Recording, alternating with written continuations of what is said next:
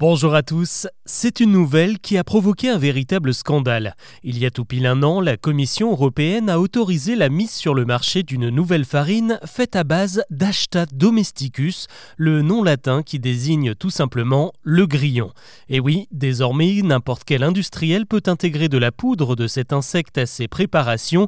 Ça concerne autant le pain que les pâtes à pizza ou les biscuits. Très vite, l'info a fait le tour des réseaux sociaux. On pouvait lire dans différents posts que les fabricants pouvaient avoir librement recours à cette poudre de grillon sans nous prévenir. Certains ont crié au scandale sanitaire, d'autres ont estimé que les cas d'allergie allaient exploser, notamment chez ceux qui ne supportent pas les mollusques, les crustacés et les acariens. Cette inquiétude s'est même emparée du Parlement quand le sénateur Les Républicains Laurent Duplon a interpellé le ministre de l'Agriculture de l'époque pour exiger des explications. Alors nous force-t-on à manger des insectes sans nous en avertir? Eh bien pas du tout, car ceux qui ont vu passer la directive européenne sur Facebook n'ont évidemment pas pris le temps de la lire, car au paragraphe 10 de ce texte, il est écrit noir sur blanc que les industriels ont l'obligation de signaler la présence de poudre de grillon dans leur préparation.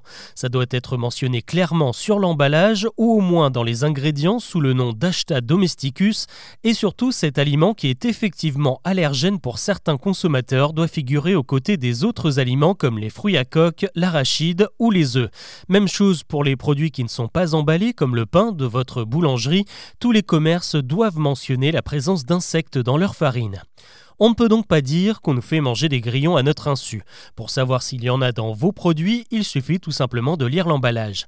Alors c'est vrai que l'idée de consommer des insectes ne donne comme ça pas très envie, mais sachez que le grillon a évidemment passé tous les tests sanitaires qu'il faut pour obtenir la mise sur le marché. Il n'y a donc aucun danger. Et surtout, ça fait déjà un moment qu'il y a des petites bestioles dans notre alimentation.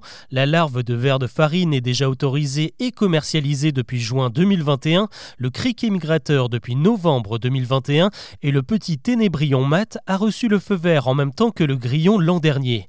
Pour certains, c'est l'alimentation du futur, mais pour les plus écolos, c'est un non-sens de plus.